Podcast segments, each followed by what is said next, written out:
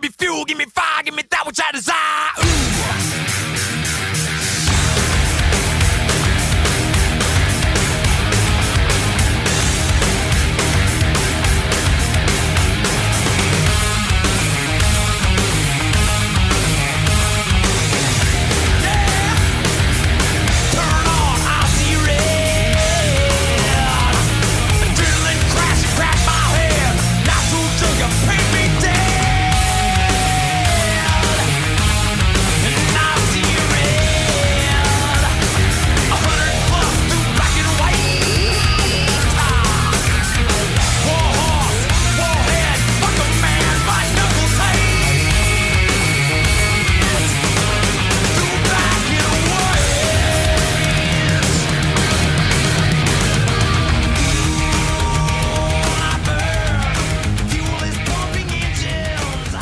Vidi Viti, enquanto você tá rezando pra um guerreiro Jedi, eu pergunto: você tá perdido? Tá perdido?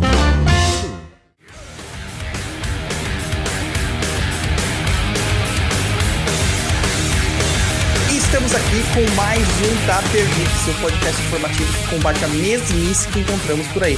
Vocês estão bem? Comigo hoje aqui está o concorrente do Forrest Gump, Luiz Guenca. Olá pessoal, boa noite, boa tarde, bom dia ou boa madrugada, sei lá que hora que você vai ouvir isso. E também nossa querida apoiadora que tem pacto com os capetinha, Leila Canso. E aí, gente, boa noite. Japonês, Diga, a galera nos ama, mas como eles nos encontram nas redes sociais japonês? é muito fácil. Nós temos várias redes sociais, né? Então você pode, enfim, seguir qualquer uma delas lá.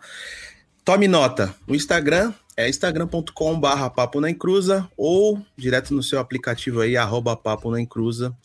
O blog, você pode seguir lá também, www.perdido.co. Para você que está chegando agora, é só o C e o O mesmo, tá? Não tem M no final. Nosso canal lá no YouTube, www.youtube.com/barra perdido em pensamentos, tudo junto. Nossa plataforma de cursos, www.perdidoead.com. E se você quiser mandar o seu e-mail com dúvidas, sugestões, reclamações ou questões para serem respondidas aqui no Tá Perdido, o e-mail é contato@perdido.co. Lembrando também que lá no blog você encontra diversos textos dos mais diversos temas, além de muitos vídeos, podcasts e várias informações. Então, vamos começar hoje aí o Tá Perdido. Então, nessa vibe que a gente começou com as músicas, nós continuamos nela e taca-lhe pau.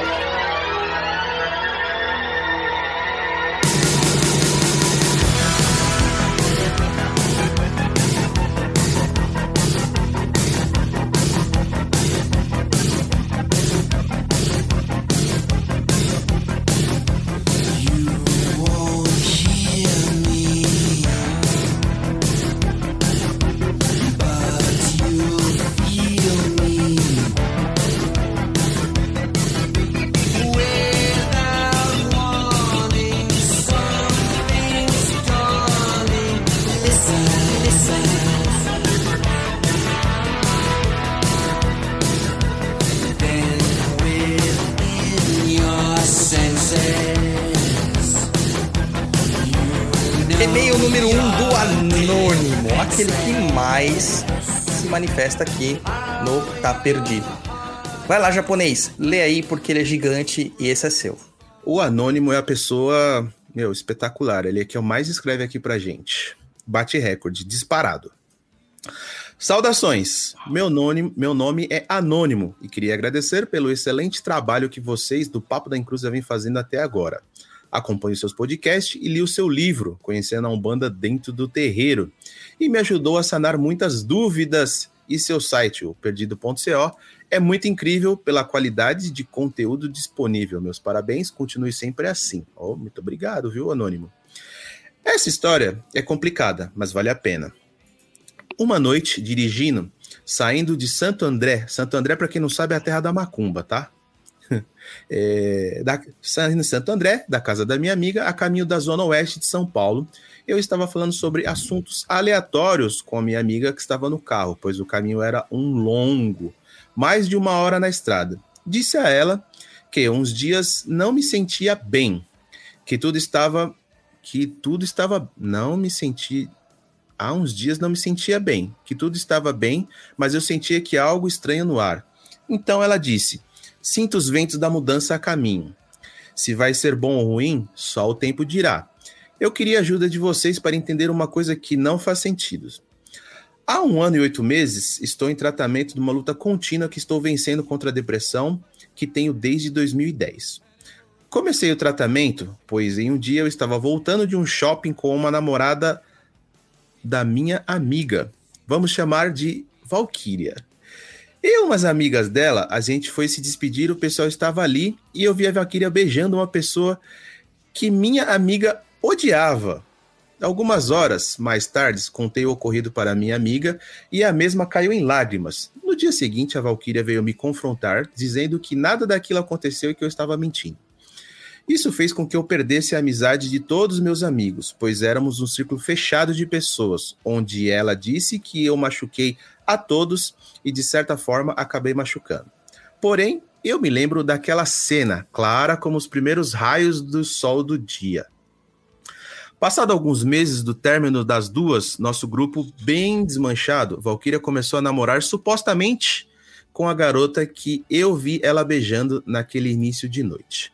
Eu contei a minha psiquiatra e minha psicóloga. Ninguém conseguiu me auxiliar a ter uma visão mais clara. Porém, fui diagnosticado com erroneamente com esquizofrenia.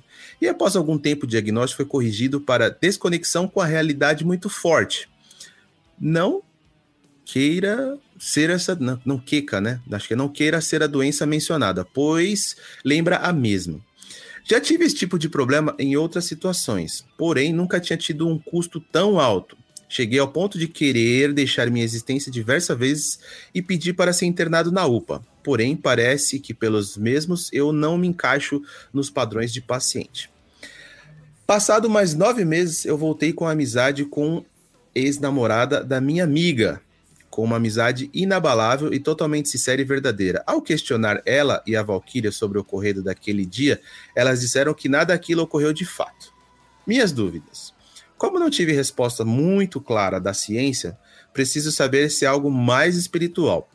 Isso seria um tipo de mediunidade? Posso aprender a controlar isso? Do ponto de vista de vocês, o que vocês acham que pode ser isso? Caso eu precise ir em um terreiro, como devo proceder? Tenho medo de ser iludido e as coisas fugirem do meu controle. PS, não usava drogas, não bebia e não fumava. Ó, oh, para começar, louco, né? é, para começar, mano, nós não somos médicos, psiquiatras, psicólogos, psicoterapeutas, psicanalistas, então a gente não pode falar sobre isso de um num viés médico, né? É, o que eu posso te dizer, cara, é que, mano, ela tava beijando outra mina é a resposta mais clara e mais óbvia, porque a mentira é fácil de ser contada. Né? E você foi desacreditado de tal forma que, mano, eu não sei, cara. É, eu tenho sempre a percepção de que aquele que as pessoas chamam de o, o costumeiro, que o pessoal fala louco, ele não é tão louco assim. Né, as pessoas que deixam ele ficar desse jeito e começa sempre com uma invalidação. Eu digo isso porque muitos casos é, que a gente vê aí de pessoas com abalos é, emocionais, abalos mentais, são colocados nessa situação. Quantas pessoas que têm depressão não já foram é, cotadas como pessoas que simplesmente tinham que ser afastadas da sociedade? É, a gente vê a depressão até nos dias de hoje como ou uma frescura ou um exagero, e não percebe como isso é sério, como isso deve ser tratado. Eu falo depressão porque é o nome genérico que se conhece para vários tipos de doenças mentais e emocionais, é, de transtornos, como a própria transtorno de ansiedade, borderline, é, tem, tem burnout, tem, cara, bipolaridade, distimias, tem várias coisas, até a desconexão com a realidade, né, desassociação com a realidade. As pessoas tendem a invalidar quem tem qualquer tipo de distúrbio ou transtorno emocional e mental invalidando seus posicionamentos, invalidando suas experiências. Mesmo o esquizofrênico, quando uma pessoa fala assim, isso não existiu, para ele existiu. Você não pode invalidar dessa forma. O que nos diz que existe ou não existe são as nossas percepções do mundo e nada mais, tá? É, eu acho que isso não teria a ver com mediunidade. geralmente quem tem problemas, é, transtornos emocionais, tem um quê de mediunidade des, é, desconstruído? Não, desequilibrado, vamos usar essa palavra, que deveria ser tratado, mas não quer dizer que você vá trabalhar mediunicamente com isso. Então você não poderia controlar isso, mas você desenvolveria uma educação para que essas situações não, não ocorressem e que você não é, sofresse com essas questões, porque o que está acontecendo é um sofrimento. A gente sabe que todo mundo que tem uma questão mediúnica, quando está com o emocional abalado, está com o mental abalado, começa a ver coisas, ouvir coisas, criar coisas. Isso é normal, isso faz parte até da própria mediunidade, porque a gente pega elementos que estão no ar, que estão no sutil, que estão no astral, e a gente interpreta com aquilo que nós temos, com a ferramenta que nós temos, que é o nosso cérebro, que é limitadíssimo para compreender essas coisas. Tá? Então é onde que a gente chega nessas constatações e acaba gerando um confronto interno, um confronto conosco. Tá? Então, assim, desculpa, a Valkyrie estava beijando outra pessoa? Sim. Tá? Leila. Beija, beija, tá calor, tá calor. Eu não quero só beijar, mas também fazer amor. É isso aí, Luiz, preparando pro swing. Então. já pegou, japonês, já era. É, eu lembrei daquela história que metade da população fala que, que escutou Darth Vader falando Luke, I am a father. E se a gente vai rever o filme, não, não existe essa fala, em que a, acontece alguma coisa e metade da população fala que aconteceu, outra metade não aconteceu. Como se fosse um universo paralelo, algo assim. Existem várias teorias legais de conspiração com relação a isso, é, mas eu fringe. concordo com você. beijou. e é muito fácil falar, não, você tá louca, você tá louca, e todo mundo falar que você tá louco até você começar a desconfiar de si mesmo. É, o importante é, quer ir no terreiro? Vai, vai, vai ser, vai ser bom para você, se for um terreiro de confiança. E o tratamento é, de depressão, ele tem duas frontes, né? A fronte médica ali, os homens de branco, como os pretos velhos falam, né? E também tem a fronte espiritual, de você estar tá ali em oração, de você estar tá ali com seus banhos em dia, né, com as suas firmezas em dia, um terreiro que possa te dar um amparo, que possa te dar uma ajuda, mas isso não deve, de maneira alguma, é, deixar de lado ou invalidar o tratamento psiquiátrico que é necessário, né? E não é porque foi diagnosticado com depressão ou esquizofrenia, mas todo mundo em algum momento da vida passa por uma, alguma situação crítica que precisa de um apoio, que precisa de um remédio, que precisa de um ansiolítico, para até poder modular a reação do seu organismo diante da gigante onda de emoções que a gente vive, né? Então, terreiro ajuda, mas com certeza tratamento médico também. Fazer uma junção dos dois, né? Cara, eu falo que é mais do que isso até. Quando eu penso sobre essas questões, assim, é, eu vejo que para você tratar qualquer tipo de distúrbio e afins, você precisa arcar com várias frentes: emocional, mental, espiritual e física. Então você vai no psiquiatra para ele te dar um remédio. Você vai no psicólogo para fazer um amparo emocional. Você vai fazer terapias para as questões energéticas e também o espiritual através de religiões, terreiros, espiritualidades e afins. Eu acho que tem que trabalhar em todos os âmbitos, em todas as frentes, para você conseguir realmente ter saúde. O que acontece quando a gente só toma remédio no caso de depressão e ansiedade? Estou falando nisso porque eu sou um cara que tem transtorno de ansiedade generalizado. Hoje eu estou controlado. É, a Leila levantando a mão. Hoje eu estou controlado. Mas tem horas que o remédio é imprescindível. Agora, o mais imprescindível para mim é me manter na espiritualidade e na terapia. Se eu só tomo remédio, algo está faltando em mim. Com certeza eu tô mal a, te a, terapia é fundamental. Eu conheço uma pessoa que só toma remédio e vai continuar tomando remédio e se nega a fazer terapia, porque dói, incomoda, mas é fundamental. A gente faz terapia para lidar com as pessoas que não fazem. Então, eu realmente considero fundamental a terapia. Faço a minha todas as, todas as semanas, graças a Deus.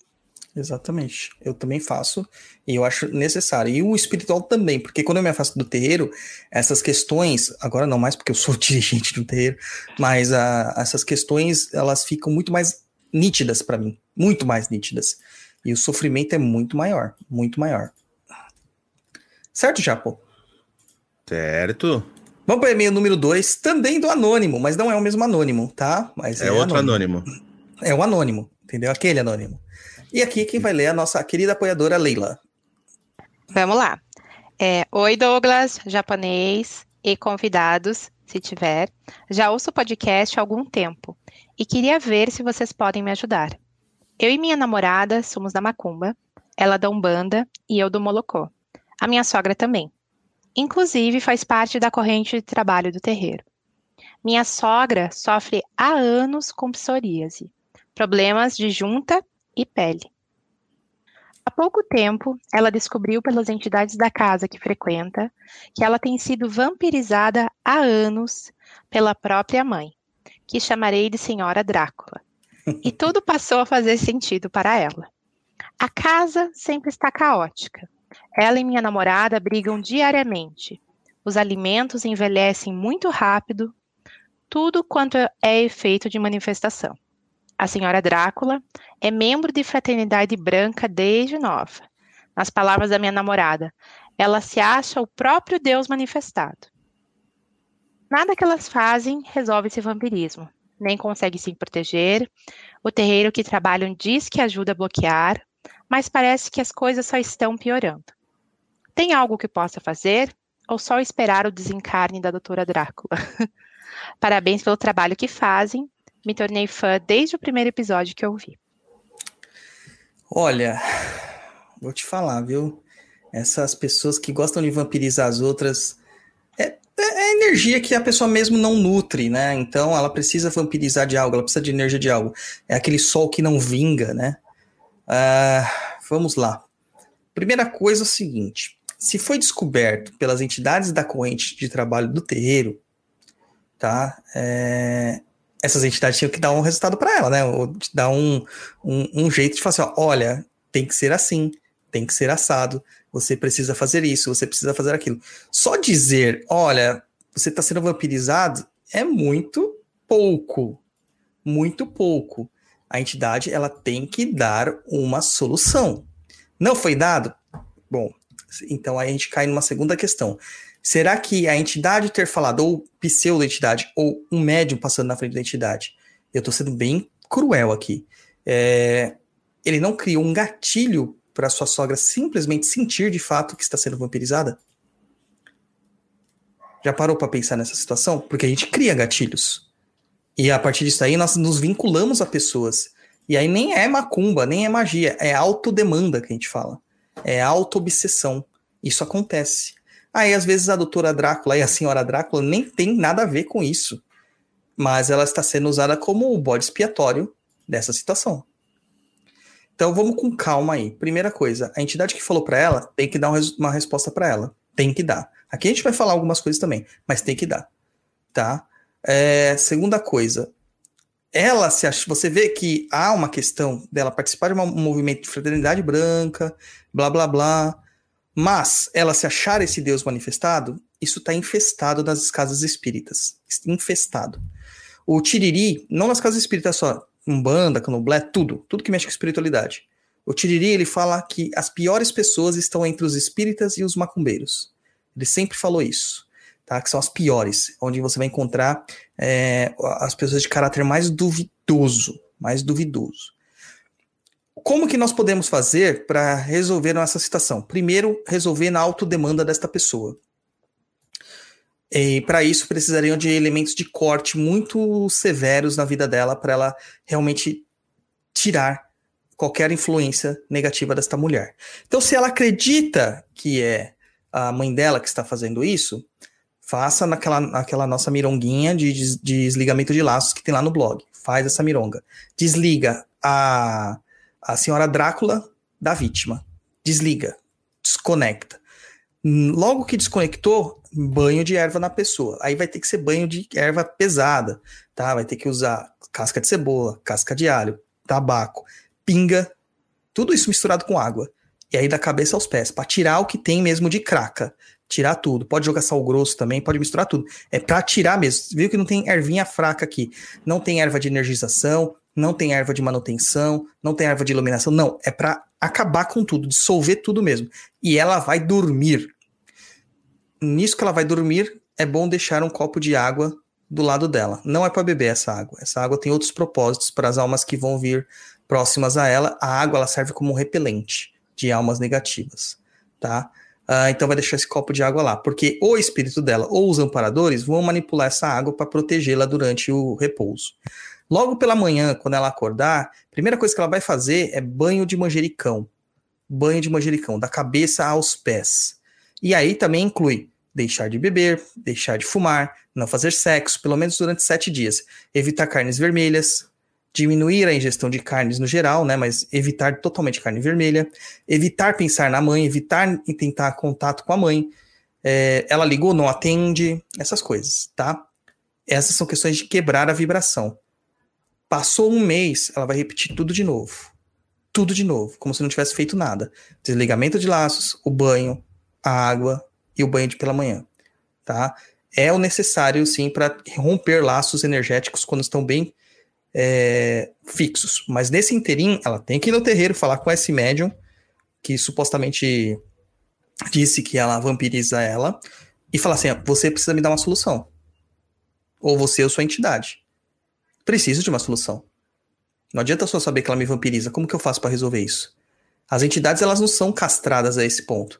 Se a entidade ela encontra um problema, ela imediatamente vai fazer a solução. Ela não precisa que você pergunte para ela se tem algo que você pode fazer. Porque a função dela é resolver os seus problemas. Ela só está incorporada para isso. Eu tô cansado dessas umbandas que estão aparecendo por aí, onde os médios incorporam pessoas para falar notícias trágicas, né? Dizer tudo que eles querem, mas não resolve de fato. É muito fácil falar assim, ó, tem demanda, mas não faz nada para resolver a demanda. Eu fui vítima disso agora recentemente. Um famoso pai de santo aí falou que eu fiz demanda para uma pessoa. E eu sei que eu nunca fiz. Entendeu? Então você vê como esse famoso pai de santo é uma fraude. Né? E, mas também não deu resultado, não deu nenhum tipo de, de indicação para essa outra pessoa de como desfazer. Sabe? Então é, é, é, muita garganta, é gente muito fraudulenta, é muita gente passando por algo que não é. Então chega, chega. Tá? É hora de vocês procurarem realmente algo que seja efetivo. Minha garganta estranha quando não. que foi, japonês? Tá cantando de novo? É, vou tentar encaixar palavras-chave com música. É. É, É. Não, pes- pesado. Pode seguir, Leila, fala aí. É, pelo e-mail, eu acho que ela e a mãe moram juntas, né? Então, deixar de falar com a mãe é sair de casa, né? E e parece que o problema também não é só ela, né? Ela pega, toma o banho, faz tudo, sai limpa e fica na casa contaminada. Precisa uma- de uma limpeza de- dessa casa. Uhum. Precisa ali colocar um, um para-raio, fazer alguma coisa nesse sentido. E pode ser que talvez a entidade tenha dito que estava vampirizando, já trabalhou para resolver alguma coisa e passou um tempo, passou efeito, também existe essa possibilidade. Ou pode ser que não, nunca falou nada como resolver, e eu mesmo nem sou mãe de santo e recebo um monte de ligação. Ai, me disseram que eu tô demandada, o que, que eu faço? Eu falo, quem foi que te disse? Porque já não resolveu tua vida, né? Fica aí incomodando. Então, é bem complexo a situação. Eu acho, eu orientaria, além dos banhos que você já orientou, limpar a casa inteira, né? Para raio, fazer ali um negócio para proteção. E, como disse muito no Espiritismo, né, que a nossa família é o nosso campo de aprendizado. Sim. Então, quem sabe não seja aí um momento de aprendizado dela com a mãe, de melhorar o relacionamento, uma tentar escutar um pouco mais a outra, e se realmente for uma pessoa narcisista, tóxica, aprender a se proteger, a se afastar, a blindar mentalmente, né? Então, Então, mas veja Aproveitando, aproveitando a deixa da Leila, o Douglas tem um curso, limpeza e proteção de ambientes. maravilhoso, por sinal. Fiz, corre- recomendo. Ó, ó lá, Le- corre e faz a sua inscrição lá. Entra lá no Perdido EAD e já faz sua inscrição. E só para complementar aqui uma questão, é, aí já o Douglas terapeuta falando, não o macumbeiro, ela- ele falou assim, ó, minha sogra sofre há anos com psoríase e problemas de junta e pele. Problemas de pele e psoríase estão ligados muito a fundos emocionais e também dificuldades de aceitação.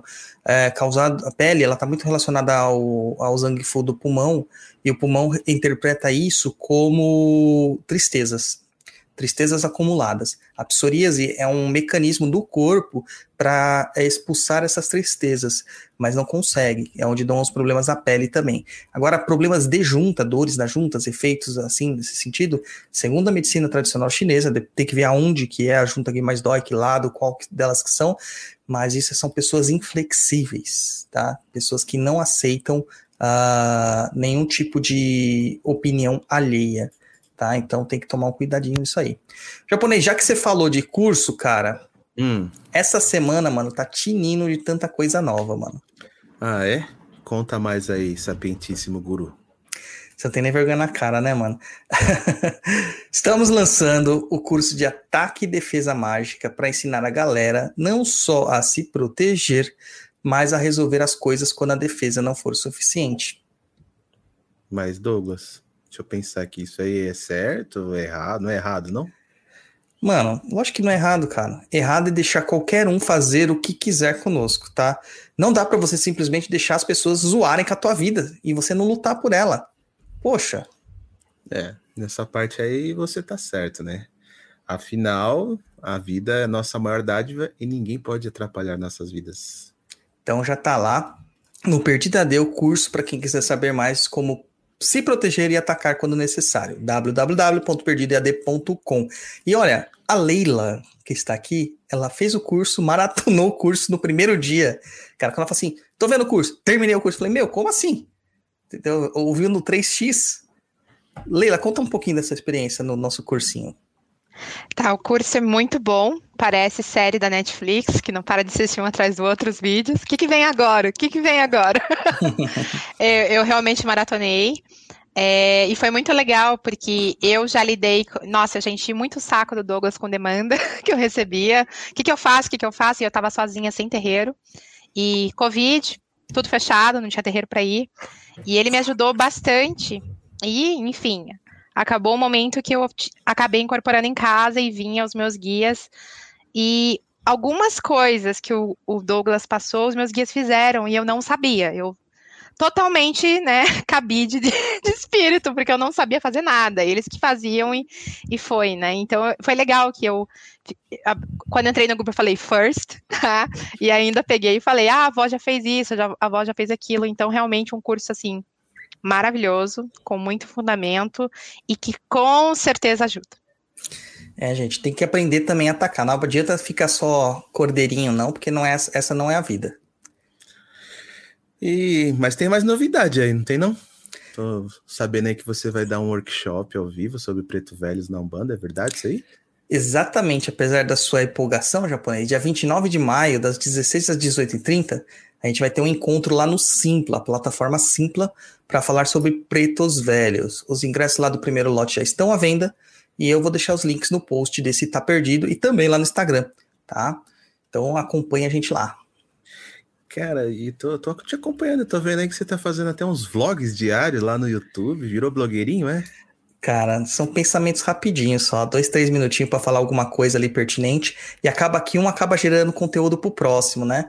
Então vale a pena, tá lá no YouTube. Não virei blogueirinha, tá, Luiz? Não virei, só vou virar quando eu estiver transmitindo o Papo na Encruza lá das Bahamas. É a nossa meta, tá? A meta do beleza. apoio é 30 mil mensais. Aí o Douglas estará nas Bahamas transmitindo o PNE de lá. Vamos pra música e a gente volta para mais e-mail? It's time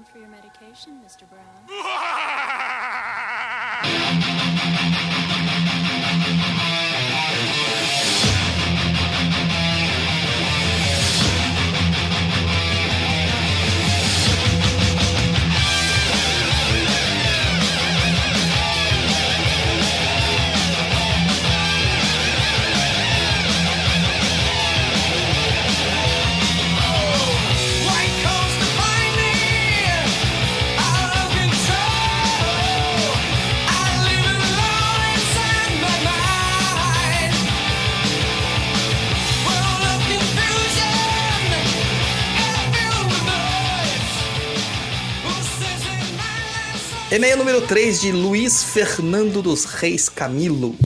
Japonês. Molha a boca aí, manda ver. Vamos lá. O que Luiz Fernando diz? Bom dia, boa tarde, boa noite, pessoal. Como vão vocês? Espero que estejam bem. Meu nome é Luiz Fernando e trabalho no hospital. Em um hospital. Mano, Santo André, cara. Tudo é Santo André, mano. Tudo Santo André acontece em a terra do Santo André? Jesus. Tem dois lugares no Brasil que onde tudo acontece de macumba. Ou é Santo André ou é Curitiba. Esses dois lugares. Acontece tudo de macumba. Meu Deus. Enfim, ele trabalha no hospital lá em Santo André, acompanha vocês todos os dias a caminho do trabalho. Minha referência em estudos, sou muito grato. Bom, o caso aconteceu exatamente nessa madrugada no meu trabalho e gostaria da opinião de vocês. Estamos trabalhando em uma rotina bastante corrida e estressante, vivendo esta segunda onda de Covid. No hospital, infelizmente, já virou rotina um plantão sim, outro não ter um óbito. Temos nosso horário de café. Hoje, como estava muito cansado, resolvi tirar esse tempo para descansar e, quem sabe, um cochilo rápido. No ambiente onde eu estava é subsolo e em cima os apartamentos dos pacientes. Sentei e inclinei a cadeira para ficar mais confortável. Quando vi que passei do estado de vigília para o sono. Acordei no mesmo ambiente, levantando da cadeira, mas com o local todo deteriorado. Parecia cena de guerra. Alguém me disse: a pessoa que está no quarto de cima morreu e apontou para o teto. Olhei e ouvi ruídos estranhos que, à medida que me aproximava, ia aumentando. Ouvi muitas pessoas dando risadas bizarras, como um auditório. Parecia daquelas dos episódios Chaves, lembra? Achei mega bizarro. Eu tocando, eu tocado pela morte da pessoa e outros rindo. Não fiquei com medo, só curioso, mas no sonho sabia que aquelas risadas não eram de pessoas de bem. Acordei repentinamente. Parecia que só tinha sentado e levantado da cadeira e que o tempo não tinha passado. Não descansei nem um pouco, fiquei intrigado com aquele semissonho, sei lá. Retornei minhas atividades e segui. Passado um tempo, lá por volta das 5 da manhã, recebi a notícia que a pessoa tinha falecido. Estou até agora matutando o que aconteceu. Tem alguma explicação para isso? Qual a opinião de vocês? Muito obrigado e saravastê. Olha, tem explicação sim, Luiz. Tem explicação. Quando a gente está num momento de saindo do estado de, de, de vigília, entrando no estado de sonolência, eh, nossa alma ela tem uma certa emancipação. Quando nós estamos muito cansados, nosso corpo não consegue desligar totalmente, nossa mente não consegue desligar totalmente. É onde dá uns estalos dos sonhos lúcidos ou das projeções mais lúcidas, mesmo que sejam rapidinhas, tá? Nesse caso que você viu, foi um vislumbre daquilo que já tinha acontecido. É, antes de uma morte acontecer no plano físico, ela já aconteceu no plano espiritual. Então tem um, tempo de recolhimento para isso acontecer, né? É como se você puxasse uma mola e de repente você soltasse. Então a gente sabe que quando essa mola soltar, já era, morreu. É assim que funciona do outro lado. E essas pessoas que você ouviu provavelmente eram espíritos que estavam ali se nutrindo desse sofrimento, porque existem muitos. Se tem gente viva que está fazendo isso, imagina espírito, tá? Nesse momento de pandemia que a gente está vivendo, a maior parte das, pessoas que estão morrendo, elas não têm qualquer tipo de noção do que está acontecendo com elas. Não tem qualquer tipo de noção da experiência espiritual que, está, que elas estão passando. Além disso, é cercado de sofrimento dos parentes, cercado de sofrimento da própria doença, pelo distanciamento, porque a pessoa é, é distanciada da família e é levada para morrer. Né? Então, ela nunca, no dia que ela foi internada, ela nunca mais vai ver a família dela até o óbito. E isso causa um- uma energia muito densa na psicosfera que a gente está tendo. E alguns espíritos se alimentam dessas energias negativas. Alguns, muitos, para te falar a verdade, se alimentam dessas energias negativas. Nós temos hoje, como a gente vê, é, a- principalmente a, a, a imprensa de esquerda, mais focada na esquerda falando, uma necropolítica escancarada. É claro isso. É óbvio. As pessoas estão morrendo por descasos, por desmandos e por incompetências. Mas eu tenho uma questão que, assim, eu acho que isso está meio planejado. Eu acho que isso é meio planejado. Porque quem está sofrendo é a população mais jovem agora. Antigamente era só a população mais idosa, não era? Agora é a população mais jovem que está sofrendo. Então, existe uma sistematização nessas mortes. Existe, tá claro isso. A gente não pode é, é, atribuir tudo ao acaso ou só aquilo que nós fizemos no campo material. Existe também esse, esse respaldo necropolítico do outro lado. Não, não se engane achando que as coisas aqui acontecem sem respaldo do outro lado também. Existe uma horda de, de espíritos negativos do outro lado, muito sábios, muito inteligentes, muito capazes e poderosos, que estão ganhando muito com essas mortes, com esta pandemia. E veja, é no mundo todo, né? Uma pandemia. Imagina a quantidade de energia que eles não estão é, recolhendo para fazer as suas coisas negativas. Além dessas pessoas que não têm qualquer capacidade de entender ah, o lado espiritual e vão acordar em sofrimento e revolta no outro plano, que vão servir de minions para esses espíritos mais é, negativos que a gente vai encontrar por aí. E, gente, não é Exu, tá? Não é Pombagira. Isso é espírito muito mais nefasto, tá bom? Leila, o que, que você acha, Leila? Nossa, cara, eu achei muito louco isso que aconteceu com ele, né? Eu concordo que é um desdobramento, né? É, eu acho assim perturbador ver esse ecossistema astral que tem, né? Entrar em contato com ele e ver toda essa comemoração, essas risadas e tudo isso que acontece, né? É, eu acho, sei lá, meio. Sou um bandista e acho assustador. Assustador. É, porque realmente, assim, é, é, a dor é tão, tão gigante para os parentes, para os familiares, e ver esse tipo de coisa acontecendo e imaginar que existe todo um respaldo ali no, no outro lado de seres e afins, é, eu acho realmente, assim, triste, né? Triste mesmo. Né, Existe muita gente que se aproveita dessa situação. Muita gente do outro lado. É, Uma coisa que eu nem sei se eu podia falar, depois ele vai me dar a bronca, então se aparecer um pi na gravação nesse momento, vocês sabem que foi o, o Rompimato Tecnomago que fez isso, né? É, então é o seguinte, o Rompimato me falou que até a movimentação de fechar vários locais como casas espirituais de atendimento tem a ver com este processo, tá? É, compreendemos completamente que qualquer tipo de aglomeração é complicado, é difícil, é, é- a gente vai acabar é, passando ou pegando, correndo risco de piorar a pandemia. A gente sabe isso claramente, isso é óbvio, né? Qualquer pessoa com dois neurônios consegue entender isso. A questão é que, assim, as casas que estão sofrendo com isso são as casas que fazem combate a espíritos negativos. Igrejas não sofrem com isso. As igrejas estão ganhando cada vez mais apoio político para abrir, e a maior parte das igrejas, mesmo quando era proibido, estavam abrindo. Abrindo assim, de portas fechadas, mas estava todo mundo lá dentro. Sem máscara, todos unidos, todos fechadinhos. Então vamos começar a pensar por um outro lado. Se a atividade religiosa ela é tão nefasta assim para esses espíritos, é combativa para esses espíritos, então até manter esses terreiros fechados também é. Fora isso, não estou apoiando, não há apologia para abrir o terreiro, muito pelo contrário. Fora isso, é que nós, umbandistas, macumbeiros, acabamos, em nossa maior parte, achando que a gente só pode fazer isso num terreiro. E esquece que não tá? Que nós somos espiritualistas o tempo todo. Se você tá no terreiro de Umbanda, você é um bandista o tempo todo, não só quando você tá no terreiro. Eu tô aqui pra duvidar que a galera que frequenta terreiro, que acende vela do anjo da guarda toda semana, firma esquerda, toma banho, tá fazendo isso com o terreiro fechado. Eu tô fazendo, tá? Você é uma mínima parte. Duvido que essas pessoas estão ajudando a manter financeiramente os terreiros fechados. Duvido. E quantos terreiros eu já não tive notícia que fecharam para sempre? Na hora que isso passar, que a gente tiver que voltar, vai estar completamente destruído. Eu não gosto de ser muito alarmista, nem teórico da conspiração, mas, por exemplo, em São Paulo, nosso prefeito está nas últimas, praticamente. Né? Pela forma como ele foi internado e tudo mais, a gente não tem mais é, esperanças de que ele se recupere para governar. Ele pode se recuperar, mas talvez não para governar. Hoje, o vice-prefeito da, da cidade de São Paulo é um cara que é da bancada da Bíblia e que luta contra todas as políticas contra LGBTQI. Olha o retrocesso.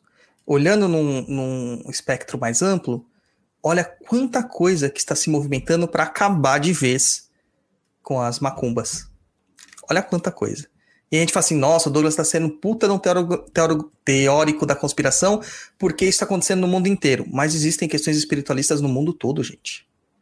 No mundo todo. Veja o exemplo dos Estados Unidos. Quando um cara que era retrocesso saiu do governo, como eles avançaram no combate à pandemia.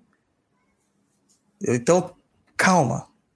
Vamos, não vamos ser alarmistas, mas vamos ter consciência de que a gente tem que fazer nossa parte também. Então, se você é um bandista, faça a sua parte, mantenha seu terreiro aberto, mesmo que seja dentro do seu coração. Continue fazendo as suas práticas. Continue fazendo as suas orações. Se o, o dirigente da casa ele está com tanto medo que ele não quer nem sequer fazer uma oração é, online entre o grupo da casa, ou marcar um horário para todo mundo fazer uma oração, e lá no chão de Jorge a gente tem um horário que a gente está fazendo. Né? Cada um faz a sua. Eu acabo fazendo sempre desconectado por causa das, das funções. Mas tem um horário lá que a gente predefiniu para fazer isso aí. Se o dirigente está com medo de fazer isso, poxa, que dirigente é esse? Tem que ter um, um tipo de processo, nem que seja à distância, tem que fazer. Tá, então vamos, vamos ter calma, mas vamos ser responsável também. Se você quer ser macumbeiro, seja macumbeiro certo. Fala, Leila, você primeiro, tem a preferência. Ô, Luiz, é, já que ele trabalha, né, no, nesse, no hospital e tudo mais, tem alguma dica para passar para proteção dele? A preta que trabalha comigo, ela sempre fala para carregar um. Já que tá difícil de achar pedra, pelo menos carrega um dente de alho no bolso. O que, que você recomenda? Uh, Se não conseguir turmalina negra, alho, dente de alho. Você vai andar com dente de alho fechadinho lá no bolso, e quando você sair do hospital, você vai jogar esse dente de alho na rua. É assim que procede. Esse é um jeito que a gente faz quando entra na mata, quando vai no cemitério, é uma proteção. Essa preta velha é das antigas, hein, Leila? Essa tá alinhada comigo, é, a gente tem os mesmos pensamentos, mesmos ensinamentos. E você, japonês? Fala aí, o que você queria falar? Surgiu uma dúvida, mas não tem nada a ver com e-mail. Foi coisas que você falou no, no, no, no- no meio aí. Você falou que teve terreiros que fecharam definitivamente. Sim. É, Deixa eu entender o definitivamente. Tipo assim, nunca mais aquele terreiro vai existir. Porque, por exemplo, a partir do momento que você encerra um terreiro, que eu tô falando porque eu acompanhei a abertura do chão de Jorge, então foram feitos vários procedimentos, tanto administrativos, vamos dizer assim, quanto espirituais. Quando se encerra um terreiro, também é feito tipo um trabalho espiritual para encerrar e aquele terreiro não pode ser mais aberto, não pode ser mais com aquele nome ou com aquela energia ou de alguma forma, ou existe uma forma de tipo assim colocar o terreiro no gelo por dificuldade, vamos dizer, financeira de manter o local. Olha, o terreiro, vamos dizer, o terreiro X está congelado por um tempo até as coisas voltarem ao normal e aí a gente retorna, tentar retornar às atividades. Olha, é, existem terreiros que são fechados definitivamente por vários motivos. Dentre eles, que os pais de santo morreram. E eles não prepararam uma sucessão. Certo? Isso acontece em muitos terreiros, tá? Por exemplo, hoje se eu morrer no chão de Jorge, não tem ninguém para me suceder, porque não te- eu não tive tempo hábil de preparar o sucessor. Né? Mas existem terreiros grandes aí, antigos, que não tem sucessor. Então vão morrer. Mas quando eu falo que fechar definitivamente, é porque eles não vão ter mais recursos financeiros para bancar a abertura de novo terreiro.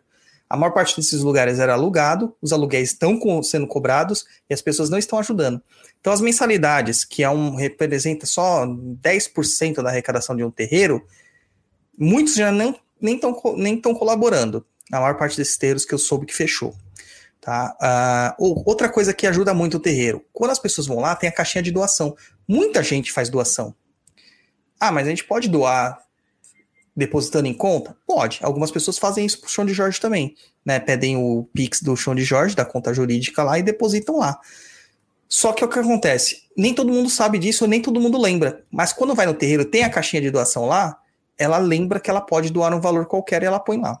Isso ajuda a pagar as contas do terreiro também. Cursos que os, os terreiros dão presencialmente não podem dar. Eventos que poderiam ocorrer, que geralmente tem noite da pizza, noite da massa, noite de boteco, esses eventos tal que os terreiros fazem, não está acontecendo, né? Rifas e bingos, então, muito menos. Então, o terreiro perdeu todos os recursos. Ele não tem como pagar o aluguel. Ele vai entregar o imóvel. Entregou o imóvel, até ele fazer tudo de novo, ele não vai ter recurso para fazer tudo de novo, vai ter que pegar um outro. Ó, lá no chão de Jorge, vamos abrir aqui números. Quando a gente procurou um, um local para fazer o chão de Jorge, achamos o lugar e nós pagávamos 1.200 reais de mensalidade, de aluguel. 1.200 reais.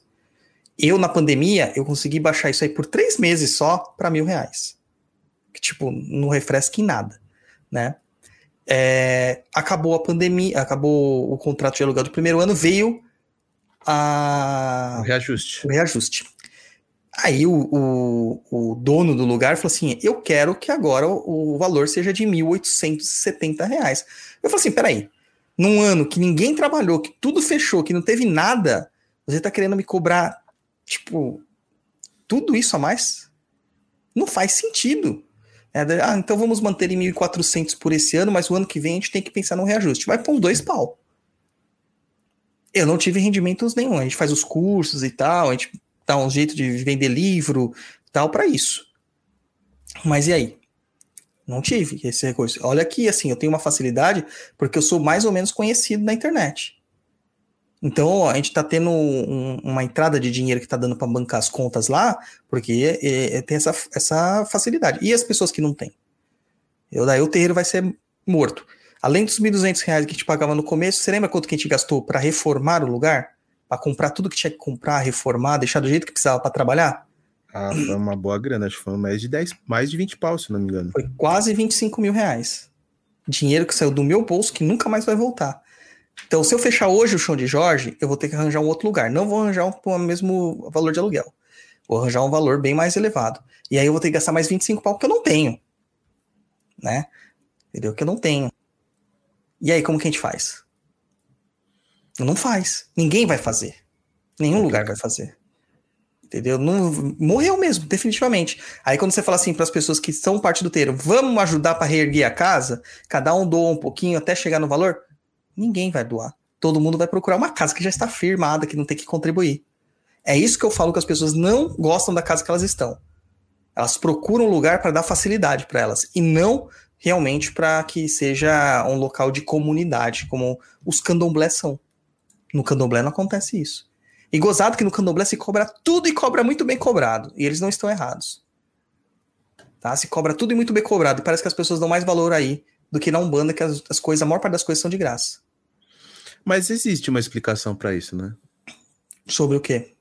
Da questão de ser cobrado. Quando é cobrado, as pessoas dão valor. Então, justamente. Entendeu? Justamente. E Onde então, foi que eu ouvi isso? Eu ouvi alguém falando de alguma coisa. E era tipo assim, ia ser um show, alguma coisa que a, a princípio seria gratuito, mas aí resolveram se cobrar tipo um valor simbólico, 10 reais a entrada, alguma coisa assim. Mas aí eu questionei, pô, mas não é um evento beneficente tal? Ele falou assim, é, mas o que acontece? Quando é de graça, as pessoas não dão valor. Então, quando é cobrado, quando sai do bolso, a pessoa pensa, pô, eu paguei por aquilo, então eu vou aproveitar, eu quero saber. É, enfim, eu acho que tem uma explicação para isso aí. é a mesma coisa do jogo de tarô, cara. O pessoal fala assim, Douglas, mas você tá cobrando jogo de tarô. Lógico, é meu trabalho. Eu estou cobrando. Daí fala assim, ah, mas você podia cobrar bem menos. Eu falo assim, não, meu valor é esse. É, você tem que valorizar aquilo que você está fazendo. Entendeu? Tem que valorizar, realmente, porque ninguém vai te valorizar. E modéstia à parte, eu sou um bom leitor de tarô. eu dou tapa na cara de todo mundo, mas eu sou um bom leitor de tarô. Ó, o Douglas já viu tarô pra mim, amei também. Um pouco biased, né? Mas realmente foi muito bom, foi direto e realmente deu conselho. Eu não recebi pancada, né? É, mas eu, eu real- realmente senti, deu conselhos bons, úteis e super práticos, super deu certo. Eu vejo baralho, eu vejo Lenormand, não gosto de ler pra mim porque eu sou tendenciosa, e eu vejo de graça, e realmente eu não sei porque eu faço de graça, porque tem tanta gente que me enche o saco. Fica, ai, vê tarô pra isso, vê pra isso. Vê... Cara, não, não sou, não vou. Se se eu pudesse ser tão assim maravilhosa para todas as situações da sua vida, te dar uma dica de tudo, cara, eu tava, eu tava rica já. Para de me encher o saco, sabe? Eu vou ver tarô em um momento de emergência que você não tem ninguém a recorrer. Leila, vejo tarô pra mim? Claro que eu vejo, meu amor. Eu vejo tarô pra você, te ajuda no momento mais difícil da sua vida. Agora, ficar toda semana reabrindo pra pessoa, ah, eu não sei se eu vou pegar e vou comprar um papel higiênico neve ou eu vou comprar o Scott. Não me interessa, sabe? Então, realmente, Douglas, cobre é a melhor coisa que você faz. A melhor coisa que você faz mesmo. Hashtag fica a dica aí, viu, pessoal? Não, é porque realmente esse é muito, muito punk. e a É, gente tem imagina. obrigação de ajudar. Se a gente não, a gente fala, não, não posso. Por que, que você não pode? Por que, que você não pode me ajudar nesse momento? Cara, eu trabalho, eu trabalho 10, 12 horas por dia. Não dá. Sim. Ai, por quê? Agora tem que ficar me justificando. Para. Não. Eu, en- eu entendo, tem pessoas que você dá a mão, eles querem o braço, a perna, o corpo, querem tudo. Exato, nossa. E, e, além disso, eu tenho muita coisa gratuita, né? Tem todo o blog gratuito, tem os Muita, podcasts, tem o YouTube. É, tem, eu lanço curso gratuito toda hora, então vamos ajudar todo mundo. E ajude o seu terreiro. Ajude o seu terreiro. Afinal, se você gosta de macumba, você vai ter que ter um lugar para voltar para macumba. Senão, depois dessa pandemia, o que, que você vai fazer? Vai virar evangélico? Ou abre Eu? o terreiro em casa com problema de firmeza. É, faz isso, né? Tem um monte aí também. Daí a Nossa. demanda e-mail estar perdido. Douglas, como é que eu faço uma tronqueira? Ah, aí você vai pros outros. Esse vai pros, pros pop. Porque eles, eles que ensinam essas cagadas aí. Nossa, o que eu já vi de tronqueira mal feita, mal firmada. O pessoal me mandava, ah, não, mas eu fiz lá, coloquei a, a rosa pra pombagira, dei espumante. Falei, gente, você não tem noção disso, não é tronqueira. Você fez uma firmeza pra sua esquerda, mas você não fez uma tronqueira. Isso nunca vai ser tronqueira. Mas é isso aí, depois da revolta, é isso aí. Vamos lá, e-mail número 4 da Noeli Desirê. Pode ler, Leila. Bem comprido esse. Nossa senhora, hein?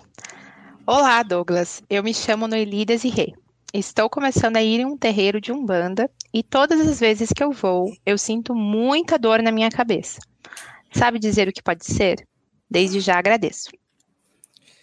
Olha, essa é uma pergunta assim que a Desirê mandou, mas isso aqui eu ouço no Instagram, nos, nos directs, direto, tá? É, o que é, vou te dizer o que é. Sabe quando você fica de ressaca? É isso. Você tá numa ressaca espiritual. A energia que nós temos, é, ela, ela sofre alterações, abalos pela nossa psicosfera, pelo nosso ambiente, pela nossa família, pelo nosso entorno, tudo isso, tá? Quando nós estamos mal, nós temos geralmente uns amiguinhos que colam na gente, que eu chamo de obsessor, outras pessoas chamam de encosto, e assim tal. A gente acaba trocando energia com esse encosto e se acostuma com essa troca de energia. Você se acostuma com o que é ruim. Quantas pessoas estão acostumadas com casamentos tóxicos? Quantas pessoas estão acostumadas com empregos que fazem mal para ela, com patrões que são umas merda, né? Quantas até depois de mandado embora, a pessoa ainda, ah, não vou processar essa pessoa, mesmo ela tendo feito eu trabalhar 18 horas seguidas, sem almoço, sem janta, final de semana, mandando e-mail, não sei o quê, porque ele é uma boa pessoa no fundo, ele me deu um emprego. Ele não te deu um emprego, cara, você estava lá porque você estava sendo, você estava trabalhando, ele não te deu um emprego, não te deu nada mais do que você estava fazendo. Era uma troca justa, tá? Mas será que foi tão justo para você? Então, quantas pessoas se ficam nessa situação desregrada, né? Muito zoado. É, e aí é o que eu falo, quando você está indo para um terreiro, esses cabras, eles são espertos. Eles não vão meter a cabeça dele na guilhotina. Então eles se desacoplam de você temporariamente, tira os plugzinhos, deixa você ir. A dor de cabeça é a saudade do obsessor. E aquele processo que você sente lá é um processo de desintoxicação. Só que a energia que você está recebendo é tão limpa que você não está mais acostumado a isso. Não está, é muita energia. Sabe quando você bebe água gelada e dá aquele twin na cabeça, aquela dor na cabeça? É mais ou menos isso. Tá? Não é a água que está te fazendo mal, mas com a velocidade que você está tomando e a temperatura que ela está. Então, é, é um processo automático do corpo de defesa. E o seu corpo espiritual ele tem os mesmos processos. Então, você, de repente, tirou de uma. saiu, né? Desligou-se de uma fonte de energia negativa que estava te sugando e te, de certa forma, te nutrindo com energias nocivas, e entrou num lugar que você já está sem energia vindo e está te dando energias limpas. Cara, é muita informação para o seu corpo espiritual. E como eu te disse, o nosso corpo material interpreta isso da forma como ele sabe, que é com dor. É a dor. Tá? Então, esse é o processo. Aí, Noeli Desirê, o que eu posso te dizer? Reavalie o que você está fazendo no seu dia a dia. Porque esta dor na cabeça, ela tem que cessar a partir do momento que você entrou no terreiro, eles diagnosticaram que você tem um problema, que pegou aquele obsessorzinho que estava te acompanhando e resolveu. Mas por que que não está resolvendo? Entendeu? Ah, Douglas, mas você disse que o terreiro está mandando muita luz. O terreiro pode ter luz, mas será que os médiums têm? Existe um propósito da incorporação, que é justamente pelo meio é, medianímico fazer uma mudança na sua perspectiva de, de, de vida, fazer uma mudança na sua consciência, para que você permita ser ajudada. Mas às vezes o médium lá, eu tô cansado disso, realmente essa semana foi muito difícil, a semana passada, ouvindo relatos de vários médios que são médios inconstantes. Eles têm bons atendimentos, mas a maior parte são péssimos atendimentos. Porque eles acham que eles são melhores que as entidades. Então, galera, analisa as coisas como elas têm que ser analisadas, sem dó. A entidade não vai ficar ofendida se você falar assim, não entendi o que você fez. Ou também não vai ficar ofendida se você disser, tá, você descobriu que eu tô passando mal. Agora o que, que eu faço? Como que eu resolvo? Porque essa é a função dela. Agora, se, a, se aparecer que ficou ofendida, não é a entidade. Aí é o médium. Aí você pegou o mistificador. Então, é, muita gente fala, é, principalmente médium em desenvolvimento, que é, quando eles tentam incorporar e não conseguem, eles sentem muita dor de cabeça. Eu acho legal você realmente fazer essa distinção, né, de um médium que está em desenvolvimento dentro da corrente, aprendendo a incorporar, de uma pessoa que está aleatoriamente ou que seja, seja da assistência, está indo com certa frequência no terreiro, que não está desenvolvendo, né? Porque muitas vezes eles perguntam, eu sinto minha dor de cabeça, e aquela pergunta fica, né, enfim, será que é minha mediunidade? Sim. Né? E muitas vezes pode ser é, justamente o que você falou, né? A falta do obsessor, ou, ah, talvez seja mediunidade, mas para isso você precisaria entrar na corrente, desenvolvendo. Então, é, achei bem legal isso também. Então, e a maior parte das pessoas tem é, é, uma vontade louca de ser médium. Né? Não sei porquê, cara, porque a pior coisa que tem é isso. Mano, foge dessa. Não precisa ser médium, não. Aqui a Leila que tá aqui de prova. É bom ser médium, Leila? Não é bom. É bem legal, eles ficam tirando sarro da tua cara e contando, falando coisas para você no seu ouvido, bem legal, sabe? É, entendeu? Só que a maior parte é falando mal de você. Eu- Exatamente. Vocês não sabem a quantidade de vezes que eu acordo 3, 4 horas da manhã com rompimato na minha orelha. Eu já acordei de susto. Dá um relógio pra ele. Fala, ó, tô lá não tem, dormindo, lá não tem cara. horário. Entendeu? Vocês não sabem a quantidade de vezes que eu acordei de susto assim, que ele fala assim: acorda, vai lá, senta, escreve. Entendeu? Desse jeito. Tipo, não, peraí, deixa eu tomar um café, lavar o. Não, não tem isso. Senta, escreve. Ouve o que eu tô te falando. Fala pra ele assim, bicho, tô dormindo, cara. Aí não tem hora, mas aqui tem. É, mas não é assim que funciona. Então a gente tem que ter essa consciência de que ser médium não é tão saboroso assim. É uma missão realmente, mas não é uma Mais missão para Mas deixar uma a gente. responsabilidade, Sim. né, cara? Não, não é fácil. Quantos finais de semana que eu deixei de curtir? O Luiz tá de prova aqui. Quantas vezes o Luiz me chamou pra fazer alguma coisa? Eu falei assim: ah, não dá porque eu tenho terreiro esse dia. Ah, não dá porque é isso. Jogo do Cara, Corinthians, ele mano. não assistiu o final da Copa Libertadores do Corinthians. Eu não acredito Eu nisso. estava no terreiro. Entendeu? Não, e detalhe, não é só a final da Libertadores do Corinthians, era meu aniversário. Ele não assistiu. Tá vendo? A gente tem obrigações, a gente vai acabar fazendo isso aí. Então não acreditem que ser médium é melhor do que qualquer outra coisa, gente. Não é. Tá? Não é. É, é um processo qual você vai aprender, você vai passar por aquilo, não te faz melhor, não te faz pior, né? Os super pais de santo tentam te convencer do, do contrário, que você vai ser um, um X-Men, não é assim que funciona, até porque X-Men é perseguido, né? Porque é minoria, é discriminado, tá? E não é isso que funciona. O que a gente mais recebe é porrada, é, porra, ó, eu não posso beber.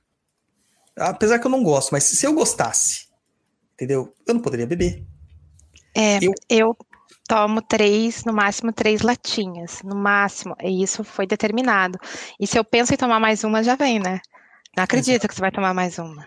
Você sabe Mas que você tá abrindo se você porta. comprar aquelas Você- latas maior. Compra aquelas Não. latas maior. Não, é, não, tem um limite, né? Uma tolerância ali, fora do que mais. Se for um- uma cerveja mais forte, também é uma só. Senão eu vou tomar um pouquinho a mais. Ah, deixa eu ficar embriagada em paz. Para. Olha o que você tá pedindo. Tem certeza? Tá bom. Pois é. se o aniversário de namoro ou o dia dos namorados cair num dia de gira, esquece. Já não era. tem gira, não tem, não tem, não, não tem dia dos namorados ou aniversário de namoro, já era. Dia de Você- casamento também. Pode ter nada naquele tempo, tá? Não pode. Tá bom? Então, vamos ter um cuidado aí quando a gente fala assim, ah, quero ser médium. Você tem a, a- o sangue frio para aguentar tudo que você vai ter que deixar de fazer? Eu não sei, né? Não sei. Bom, é isso aí. Espero, Noeli, que você passe né, nesse processo, que a sua dor de cabeça cesse, que você encontre o, o, o seu obsessor de estimação e vire amiga dele, para que ele também seja encaminhado para os planos melhores aí para você.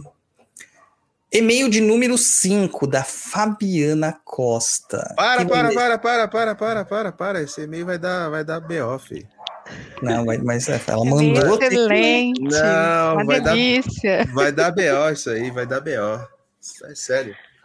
Eu vou deixar a Leila ali. Vamos lá. Pai Dodô, sem sarcasmo ou ironia, mas por que, que você não é a favor da gira online? Gostaria de saber sua opinião. Gente do céu. Deixa eu me benzer antes aqui. Fazer o sinal da cruz aqui, ó. Vou explicar o porquê que eu não sou a favor da gira online.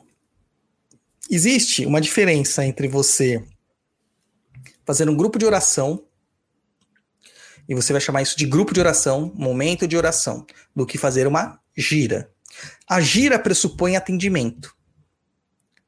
A- a- a- quando você vai fazer uma consulta, você não está achando que você vai passar lá com um robô, você está acreditando que você vai passar com um médico, um terapeuta e afins.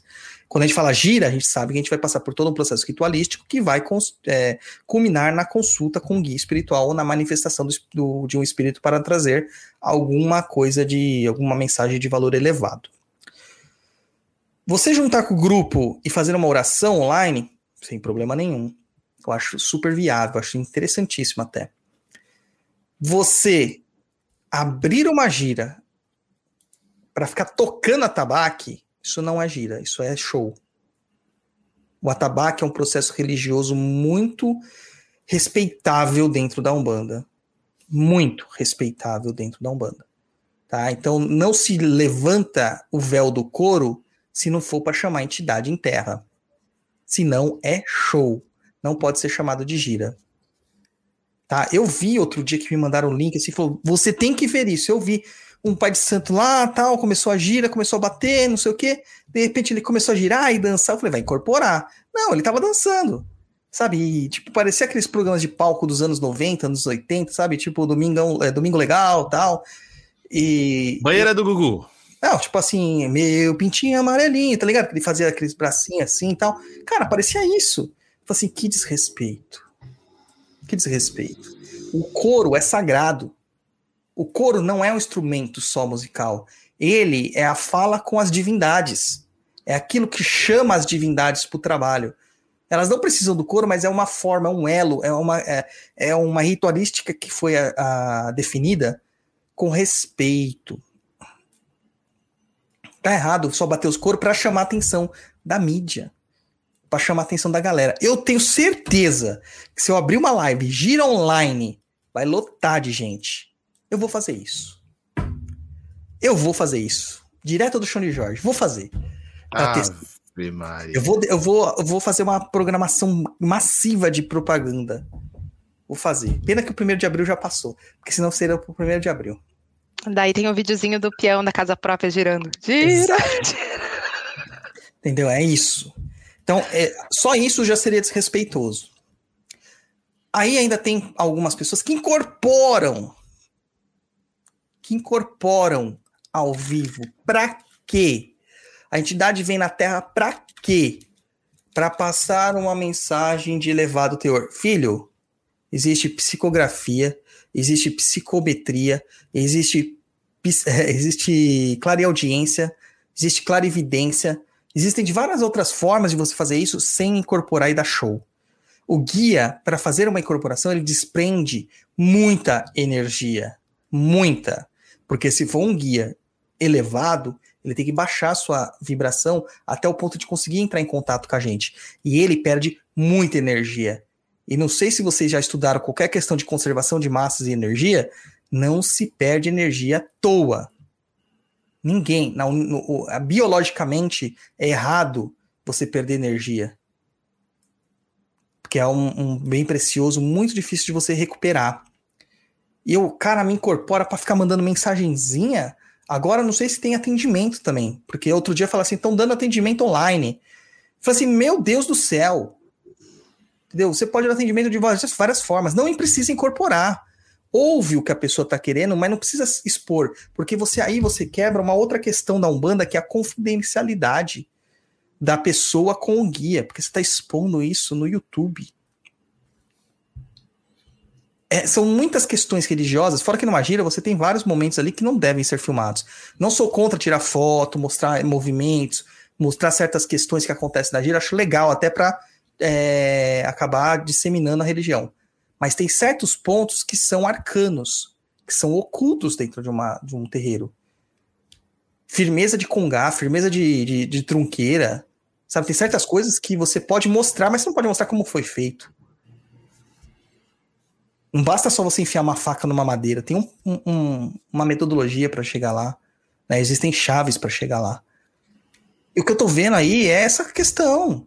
Então, cara, e olha, desculpa. Eu tô cansado de bater de frente com essas pessoas. E é aquilo, não tenho mais, é, sabe, saco para isso. É, tô cansado de receber ameaçinha. Tô cansado de receber é, resposta mal educada. Tô cansado de receber ameaça de processo. Alguns mandam processo, até hoje só foi um, graças a Deus. Mas ameaça de processo, entendeu? Cara, seja, né? Seja coerente com a sua história. Pensa que eles estão sendo. Porque desde o começo sempre foi assim essa bagunça. Agora, Tá, quem ou é palhaço, né? Quem gosta dessas coisas é palhaço. Mas e aí? Vamos supor que tá rodando a gira na tua casa, pós-pandemia, e daí você vê alguém da assistência fazendo um broadcast do, da, da sua gira. E aí? Cara, assim, eu sou contra. Eu acho que você filmar um pedacinho, mostrar, olha, estou aqui e tal na casa, beleza.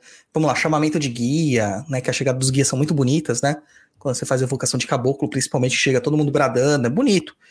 Agora, a pessoa filmar inteira gira, mostrar todo o atendimento, não, não rola.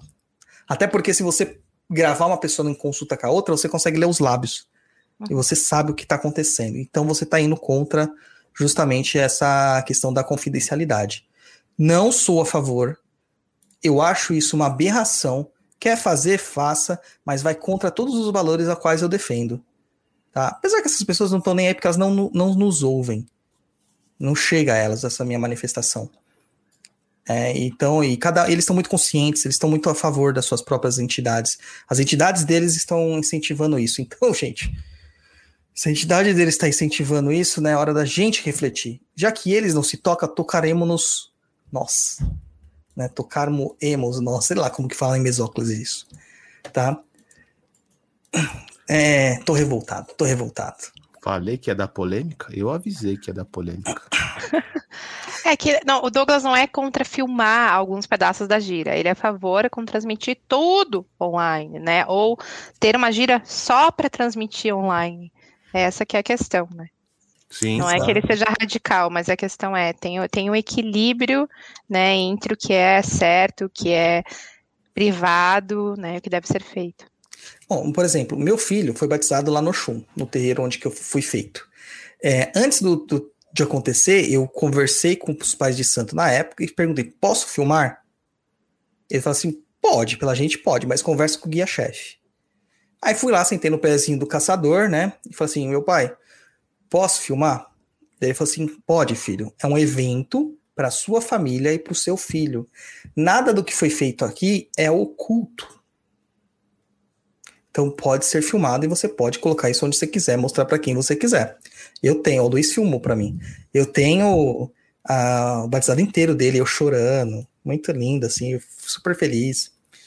É, mas a gente teve um caso lá de que a pessoa fez um casamento, e nesse casamento também haveria um ritual de, de cruzamento das pessoas. As entidades não deixaram filmar, nem o casamento. Não, não é esse cruzamento, Luiz, é cruzar com pemba, tá? Mas é muito mais profundo que isso. É, mas as entidades não deixaram filmar, entendeu? Eu acredito que se alguém filmar inadvertidamente e o rompimato perceber, porque, gente, a entidade não está preocupada com o que vocês estão fazendo na assistência. Que a cada um o seu cada qual, né? Cada cabeça a sua sentença. Eles estão preocupados em atender quem precisa de ajuda. Eles não estão preocupados em show, não estão preocupados em aparecer no YouTube bonito, em ter view, em ter like, não.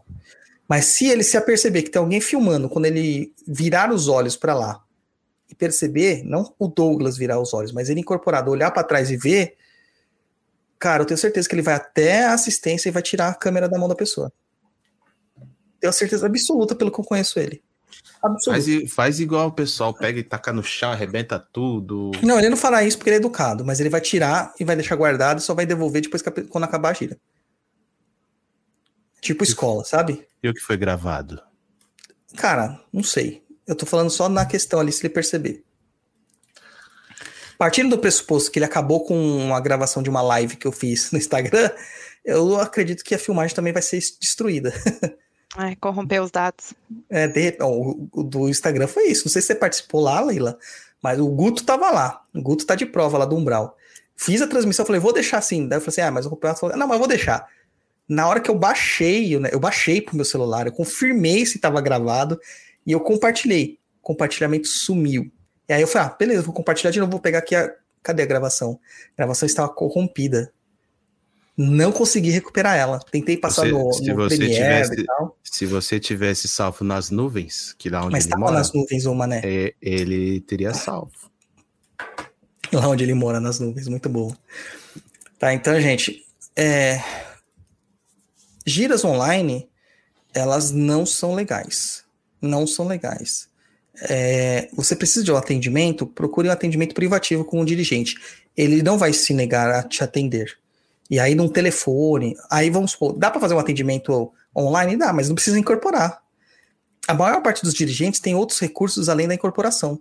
E se não tem, cara, bom dirigente não deve ser.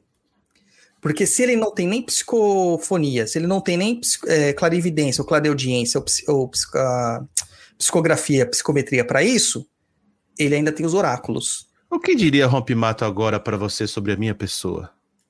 Não faço ideia, filho. Ele não falou nada pra você agora? Não, porque ele não é meu babá, ele não fica aqui do meu lado o tempo todo. Ah, Agora, que geralmente poderia. quem fica do meu lado é o Tiriri. Você quer saber o que ele tem pra falar pra você? Ele vai te xingar de uns 6, 7 nomes, vai pedir Eu o charuto quero. dele. O que, que ele tem pra falar do Luiz? Conta. Mas, Luiz. Oi. tá precisando de uma consulta? Você tá perguntando? Tá precisando Não, eu fiquei curioso agora, né? Que Na falou, verdade. O Luiz tá precisando de uma namorada, gente. Quem tiver, Ah, mandar começou essa currículo pro Luiz. de novo, mano. Aí, né? ó, tá emagrecendo, tá fitness, fazendo 90 quilômetros de ciclismo todo final de semana. Aí, ó, tá procurando uma, uma gata pra ele se amarrar. É, mas é basicamente isso aí, gente. Então, assim, ó, vamos ter uma, uma noção. Entender a religião é importante.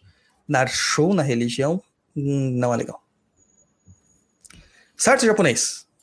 Beleza. Fabiana, só um recado. Não, vê, não vá agir online. Fique em casa e procure outros recursos. E você sabe uma outra coisa que eu achei bem engraçada das questões de Giro Online? É, naquela que me mandaram, que era só to- toque de tambor, a quantidade de superchat, cara. Um monte.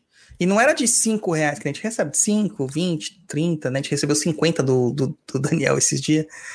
Mas a. Assim, é 100, 200. Eu vi uma live uma vez que a pessoa deu 600 reais Uau, não era pra nossa, mulher que tava tirando três. A pessoa colocou três cartas assim e falou assim: escolhe uma carta, qual a pedra? Azul, vermelho ou verde? A pessoa escolheu a verde. Ah, legal. Dela ficou tão feliz que ela leu uma carta que deu 600 reais pra pessoa. Cara, vamos, vamos ver jogar baralho online aí, Douglas. Pedir Mano, eu jogo superchat? baralho. Eu jogo baralho, mas eu jogo certo, não jogo dessa forma. Uma Pedir carta só super- não diz, não diz nada. Pedir superchat, cara. E, e a gente vê essas questões assim, eu fico muito preocupado. Porque essa galera faz pelo dinheiro. É nítido. É nítido. Mas vamos pra música aqui, tirar nossas raivas e a gente Mas volta antes de, no- antes de qualquer coisa, você já está preparado psicologicamente, fisicamente e tudo mais para o que a senhorita Leila tem a lhe perguntar? Só depois da música.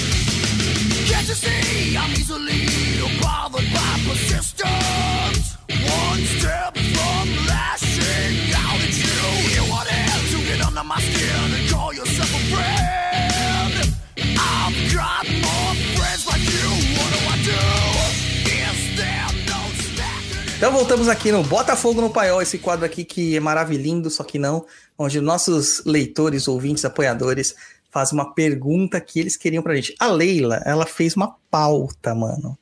Ela escreveu naqueles cards de memória, sabe que quando você vai na televisão tem aqueles cards? Ela fez isso. Além disso, cara, eu rezei pra Leila não ganhar o sorteio para participar desse programa, porque eu sabia que ia vir bomba. Mas vamos lá, vai. Se chuta comigo, quem é contra mim? Vai, manda lá, Leila. Não, eu não acho uma pergunta tão difícil assim, né? Vamos lá. É, tá tendo um curso Mara, né? De ataque e defesa energética, defesa mágica, que você, Douglas, tá ministrando esse curso maravilhoso. E lá tem um acervo, tipo, top. Um monte de magia boa, de defesa para devolver, para atacar. E fica a dúvida: você já fez alguma magia negativa ou de devolução para alguém? O que aconteceu? Você chegou a se arrepender? Olha, vamos lá. Todas as magias que eu ensino lá, todas eu fiz. Todas, sem exceção. Todas. Tá? O Luiz tá de prova aí que ele já viu umas macumba brava minha. É, eu já fiz. é, o Luiz é meu. é, não tem o Sherlock Holmes e o Watson? O Sherlock fazia as coisas, o Watson ia descrevendo, ia relatando as coisas. O Luiz é, minha- é o meu Watson, ele relata as coisas, vai fazer um livro sobre mim em breve. A vida de Pai Dodô. É, eu vou fazer a sua biografia. É, a minha biografia, né? E assim, todas as magias que estão lá, eu fiz, porque a gente tem que testar para ver se funciona antes da gente ensinar alguém a fazer. Isso é óbvio, né? Não tem como a gente fazer de uma forma diferente. Então, coisas que a gente aprende lá, equilíbrio de força, beleza, a gente faz, todo mundo vai fazer. Agora, você deve estar mais questionando são as de devolução e as de demanda. As de devolução eu fiz, ah, eu até cito no curso, né? Uma delas, que é das cornalinas, eh, e também a das velas, da espiral das velas, já fiz as duas. E o Luiz lembra que eu contei isso para ele. Tá? A das velas na espiral, uma vela palito dura em média quatro horas. Não é isso, Leila? Quatro horinhas.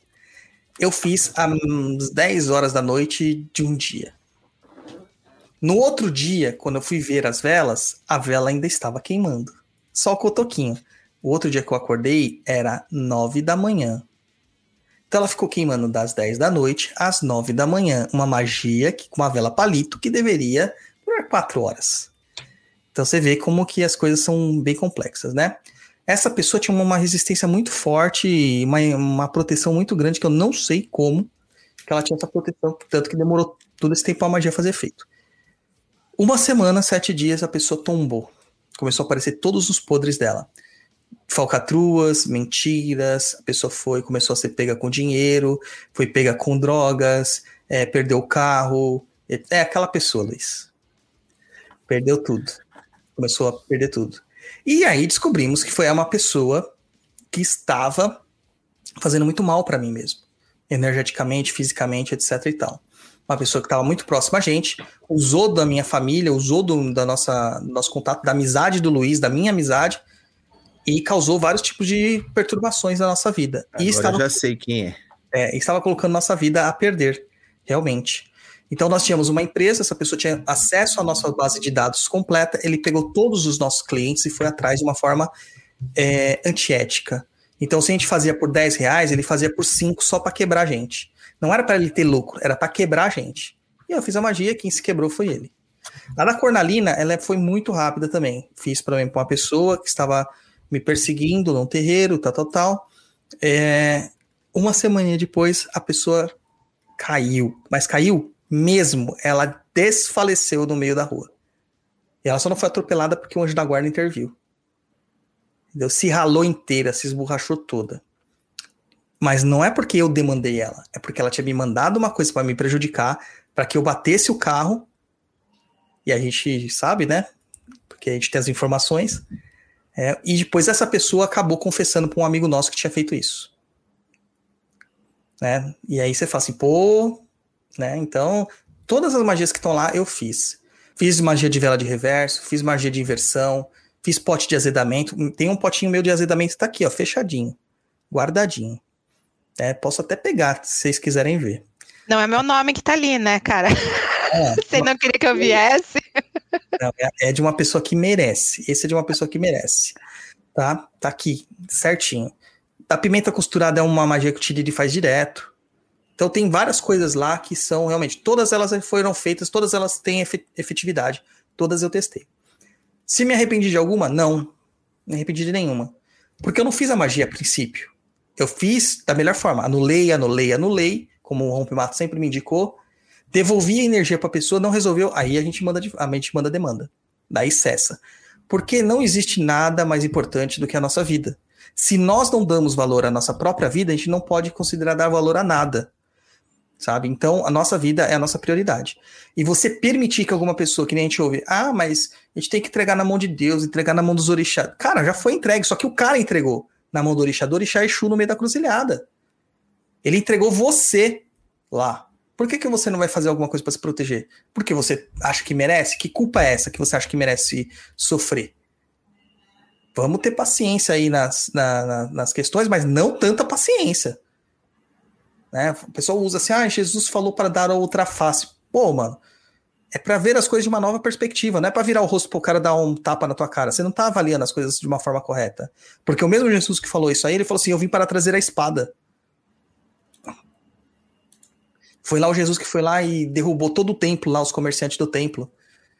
Cara, menos, gente, menos. Ele não foi muito assertivo nesse momento. É, não foi. Entendeu? Então, assim, eu não tenho receio, não tenho. É, não me arrependi de nenhuma das magias que eu já fiz, nenhuma. Nenhuma mesmo. Todas têm a sua efetividade, todas têm o seu processo. E justamente por não me arrepender é que eu não tenho retorno, como as pessoas falam, porque elas são justas. Porque eu sei que elas são justas. Porque a partir do momento que eu me arrependi, quer dizer que ela não era tão justa assim. E isso a gente também explica no, no, no, no curso sobre a questão da justificativa mágica. Né, Luiz? Isso aí. Respondi Tá- letra. tá Respondido. Não foi tão difícil a pergunta, né? Não, não foi. Eu esperava pior. Aí as pessoas vão falar assim: o pai Dodô é um, é um mago do mal, um feiticeiro do mal. Gente, eu não sou mago pra começar. Se quiser me chamar de feiticeiro, pode ser, porque isso eu, eu gosto. Mas, cara, eu não sou. Eu sou mais. Tô mais pra Mulandi do que pra Kimbanda, entendeu? Kimbanda é o curandeiro. O Mulandi é aquele que faz as coisas ruins mesmo. Coisa ruim nas perspectivas de quem está sofrendo. Porque essas pessoas que fizeram maldade pra mim, elas fizeram maldade antes. Eu não fui lá praticar maldade com ninguém. Então a gente tem que se defender. A gente tem que se defender. Você recebe um processo, você vai falar assim: ah, não, deixa na mão de Deus. Você não vai colocar um, constituir um advogado e lutar pra provar que você tá certo? Você não vai fazer isso. Por que, que no campo mágico vai ser diferente? Por que, que a gente chama tranca-rua de advogado? É culpa cristã, né? Muita culpa cristã. Ah, na outra vida eu fiz mal pra essa pessoa. E daí começa. Muita culpa cristã. Muita culpa cristã. Existe questões cristãs na Umbanda? Existe. É dentro da moral cristã. Mas não a culpa. A culpa não existe. Todo o processo a partir de um momento que você faz a justificativa daquilo que você está fazendo. Porque lembre-se, até um processo de cura para alguém, talvez seja uma magia negativa. Certo? Então tá respondido, é isso aí. Né, Laponês? Vamos pra música? E a gente volta já.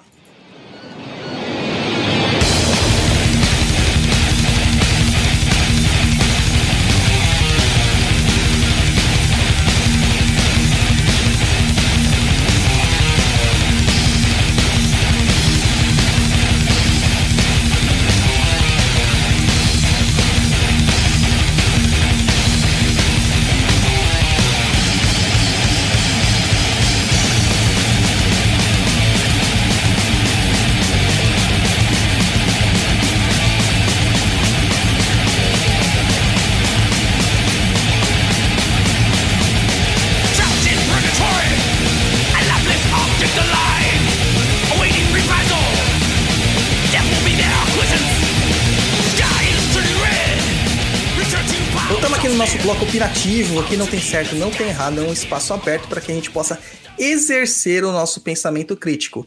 E hoje aqui, eu tô falando com a pessoa certa, mano. Eu falei que eu não queria que, né, que fiz uma ironga pra ela não estar aqui e tudo mais. Não, mas é- é a pessoa certa. Eu já tinha escrito essa pauta antes dela estar aqui.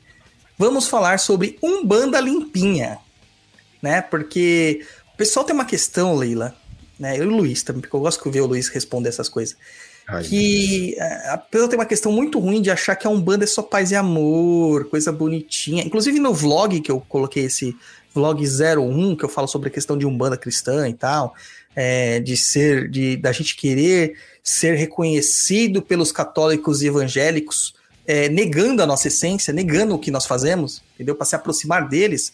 Eu falei que isso é muito ruim para nossa religião, é muito pernicioso, porque eles têm que gostar da gente independente, gostar não, mas respeitar nosso, nossa religião, independente do que a gente faça.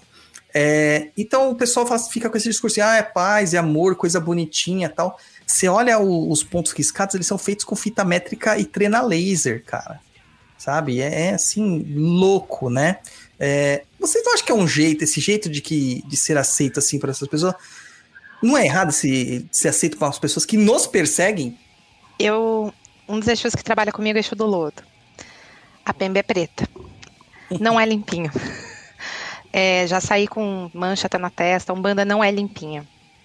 E também não é bonitinho. Né? É, tem questões aí que ah, a gente senta na frente de um preto velho, fala ali, ele fala, tem toda a paciência do mundo, meu Deus do céu.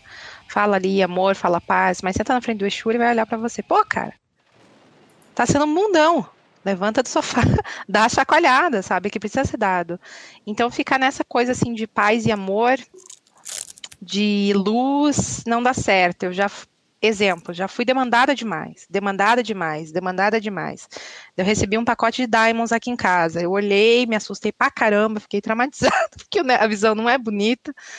E daí, nesse dia, eu falei: eu entendo porque tem obsessor, porque se eu morrer por causa desse ataque de diamonds, eu vou virar um obsessor e vou ficar infernizando a vida dessa pessoa até ela morrer. Porque eu fiquei muito brava. Então não é bonitinho. Sobreviver a ataques não é bonitinho. Você não é bonitinho. Você tem que sobreviver, você tem que lutar. Existe um aspecto da caridade que é muito paz e amor? Claro.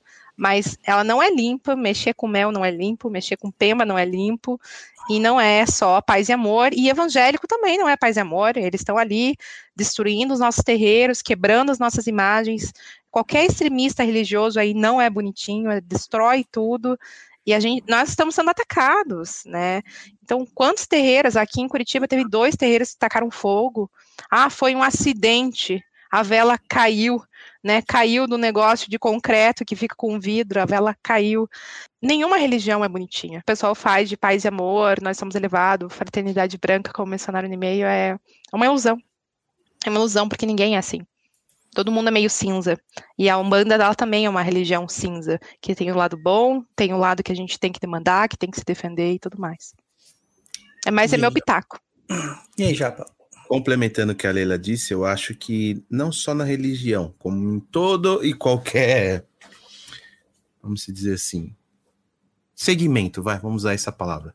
Seja é, educação, seja religião, seja saúde, tem pessoas boas e tem pessoas ruins. Então, acredito que vai ter religião lá, que vai ter pessoas que vão trabalhar direito e tem pessoas que vão trabalhar escusamente. É, vai ter comerciante que trabalha direito, vai ter comerciante que trabalha escusamente. Então, em todo o segmento da sociedade tem os bons e os maus. Exatamente. Tem que saber é, você conseguir identificar isso para ver se aquilo te serve, se aquilo é para você, se você compactua com aquilo e seguir. Exato. E o que eu, me chama muita atenção é que essas, essas coisas assim, que eu recebi assim, é, um vídeo de uma moça, até foi a questão do vlog que eu gravei, falando assim: Ai, vocês ficam falando de ponto de Exu e Pombagira. Onde já se viu, bode velho, vou amarrar seu chifre, vou cortar seu rabo, não sei o quê. Ai, que você fica falando que mulher é isso, que é a prostituta. Ai, que vocês falam que a, a Padilha sobe do inferno dando risada, que ela é rainha do inferno, tem sete diabos. Isso é uma questão pejorativa, que afasta, nossas religiões já sofrem tanto preconceito, etc. Nós devemos parar com isso. Cara, nós não devemos parar com nada. Quem deve parar de perseguir a nossa religião são os outros. Você tentar é, é, se enquadrar dentro da visão dos outros para dentro das suas práticas, se você nem você aceita a sua própria prática, a Umbanda faz demanda sim. Tanto que tem uma linha só para isso, chama linha de demanda. É algum que, que coordena ela e ele é o regente da lei maior. Então tá dentro da lei, sabe? Mas, de novo, vou reforçar essa pergunta. Vocês não acham que a gente tem que parar de tentar ser aceito por católicos e evangélicos e procurar o nosso caminho? Eu acho que você deve fazer o seu a opinião de outros. Como diz o ditado, cague e anda. Por que tem que. Por que, que você tem que ter a aprovação dos evangélicos? Não, olha, minha religião tem que ser aprovada pelos evangélicos, tem que ser aprovada pelos católicos. Brad, cada um, como diz a música muito antiga, ado, ado, cada um no seu quadrado. Exatamente. Eu acho que o problema é dos extremistas, novamente, né? Eu aí sou um bandista, tenho duas amigas maravilhosas, uma espírita e a outra é evangélica, evangélica roxa. E a gente conversa de religião tranquilamente. Ela me aceita e ela sabe de demanda, ela sabe dos diamonds, ela sabe tudo que aconteceu aqui, é minha super amiga. E a questão é: o respeito vem pela pessoa, por quem ela é, e não pela religião que ela tá. Então, se a menina que não gosta dos pontinhos, porque fala de diabo, de bode, nem sabe a simbolo simbologia que tem o diabo, bode, o inferno, etc., está incomodada, sinto muito. Vai procurar outra religião, que o banda não é tua casa. É, e se você acha, porque você falou de diabo, que as pessoas vão deixar de respeitar você, quem você é e sua religião, não são seus amigos, não são pessoas que respeitam os outros, que não são pessoas que, que entendem os outros. Pô, eu tenho um brother meu satanista, adoro conversar com ele, é uma delícia. Cara inteligentíssimo, a gente vive trocando ideia de religião e cada um se respeita. A falta de respeito não é por conta da religião, é por conta do preconceito, é por conta da falta de moral, a falta de elevação da pessoa. Elevação no sentido assim de moral mesmo, assim, sabe? Entender o outro, respeitar a escolha do outro. Agora, todo mundo é obrigado a ter a mesma religião, gostar das mesmas coisas, dos anjinhos no céu, tocando harpa. Por que, que eu não posso ir pro inferno, curtir um rock and roll, usar uma droga, entendeu? Tipo, respeita o que o cara quer fazer. Enquanto não é você que está sendo arrastado pro inferno com o cara, beleza, deixa o cara pro inferno. Para de incomodar, povo chato. Exatamente, né? Exatamente. E assim, ó, é, eu entendo tudo isso, mas vocês acham que a gente tem que ter mais suporte para realmente estabelecer o que a gente é? Para combater esse preconceito, não é se adequando às regras dos outros, mas a gente não tem que continuar falando assim: olha, nós não somos o que vocês acham que nós somos. Nós somos mais. Vocês acham que é para ter medo da gente, não, é para ter muito medo. É um modo de ilustrativo que eu falo assim, que é um banda vive com aquele discurso assim: ai, macumbeiro não, eu sou um bandista. E eu falo assim: não, filho, macumbeiro, macumbeiro pra porra. Entendeu? Você não acha que a gente tem que parar com esse pieguismo? Nós, agora não olhando o evangélico e o católico que tá lá fora. Tô falando ou um bandista, ou macumbeiro. Parar com esse, esse nível piegas de ser? Pesado, né? Porque é, eu vim um terreiro aí de Umbanda. É, um terreiro assim me ajudou bastante, né? Aprendi bastante, não vou ser aí ingrata, né? Sou médium, desenvolvi a mediunidade nesse terreiro, mas tinha muita gente de fraternidade branca lá. Umbanda faz amor, né? Vamos falar as coisas bonitas. Eu acho que a gente tem que assumir quem a gente é mesmo, sabe? Assumir a nossa, nossa ancestralidade, assumir toda essa bagagem maravilhosa que a gente tem aí, de, de tanto de santos, quanto de orixás, quanto de tudo, e, e parar de combater quem a gente é, sabe? É assumindo essa ancestralidade, honrando essa ancestralidade e desenvolvendo quem a gente é, para a gente se aceitar em primeiro lugar, porque essas pessoas que ficam aí combatendo esse tipo de coisa, eles não se aceitam, não aceitam a religião. Então vai formar uma outra religião, chama de N-banda ou Índia banda, mas não é um banda. Uhum. Banda é essa ancestralidade. É isso aí. Tô contente, Luiz, e você? Também. Então é isso aí. Como que a gente faz agora, japonês, para pessoas entrarem em contato conosco aqui? Várias formas. Pode mandar e-mail no contato arroba perdido.co. Pode acompanhar o blog lá no www.perdido.co. Pode fazer os cursos oferecidos lá na plataforma do Perdido EAD, no www.perdidoead.com e pode seguir também lá no Instagram, arroba Papo na Encruza. Vou dar uma dica, pessoal, segue no Instagram, porque o Instagram é a rede social que a gente atualizado praticamente em tempo real. Não que as outras não tenham, mas é, as outras demoram um pouquinho a mais para aparecer. No papo lá no, no Instagram é, é papo, é muito rápido, é na hora. Isso aí. E, Leila, você não escapou ainda. Primeira, as perguntas que a gente sempre faz aqui para quem aparece aqui pela primeira vez. Como você nos achou? O que, que te levou a ouvir esse programinha ruim que a gente faz? E também, por que, que você decidiu ser nossa apoiadora? Tipo, insanidade temporária? Então vamos lá. Eu achei indicação de uma amiga do primeiro terreiro que eu frequentei. É, gostei bastante porque eu já escutava podcast, eu escutava mamilos, são polêmicos. É, e, e daí eu. E, pô, eu voltava para casa de ônibus, né? Então, ficar s- sentada lá escutando alguma coisa, a maioria das vezes em pé, escutando alguma coisa era divertido. E daí eu ela me indicou o Papo na Cruz, falei, não, legal, gostei. E teve muitos episódios controversos que eu não concordei, mas também não mandei e-mail xingando, respeita a sua opinião, né? Faz o que você quiser.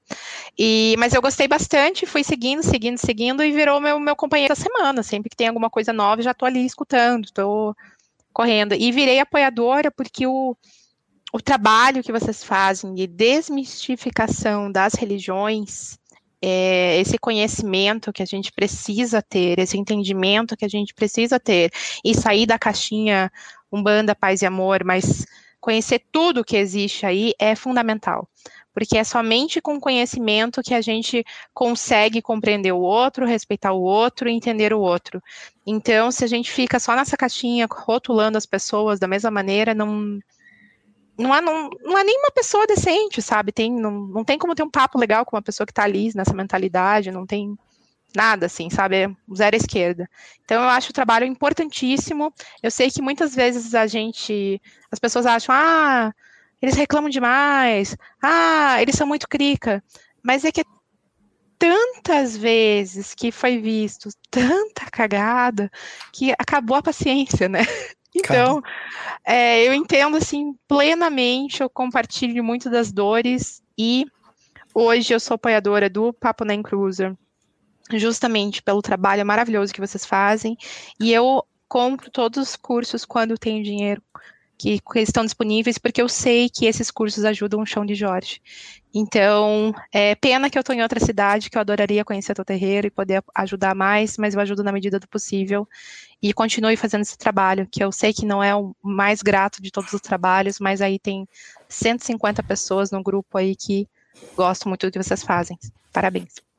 Muito, muito obrigado mesmo. E todos Arigato. os nossos ouvintes também, né, que nos apoiam, nos ouvem de outras formas. Agradeço todos vocês por terem paciência de ouvir essa pessoa chata e o cara legal, né, que é- sou eu e o- a pessoa chata é o Luiz. Claro. Não, cara Pensei que era eu, sou a pessoa chata. Não, Cara legal sou eu. Chato é o Douglas. Bom, gente, é isso aí. Terminamos aqui. Estamos avançados no horário. Quero agradecer todo mundo. Vai lá, não se esqueça. Lançamos aí Ataque e Defesa de Ambientes. Tem também é, promoção no, no workshop de, de cristais lá no, no Perdido AD. E a gente vai ter o workshop de Pretos Velhos também ainda nesse mês de maio. Vai lá, garante sua vaga. Tá na primeira chamada. Os preços estão mais baratos. No segundo lote, o preço é mais caro, né? A gente tem que dar uma valorizada em quem consumiu antes. Continuamos aqui mandando recados para todo mundo, que a gente faz vários tipos de parceria, parceria com a Desembaralhando Tarô, com a Erika Cassundé, e parceria com o Macumbox, também a macumba que você gosta de receber na porta da sua casa. Curta tudo, nos ajude a combater a desinformação. Saravastei e até a próxima.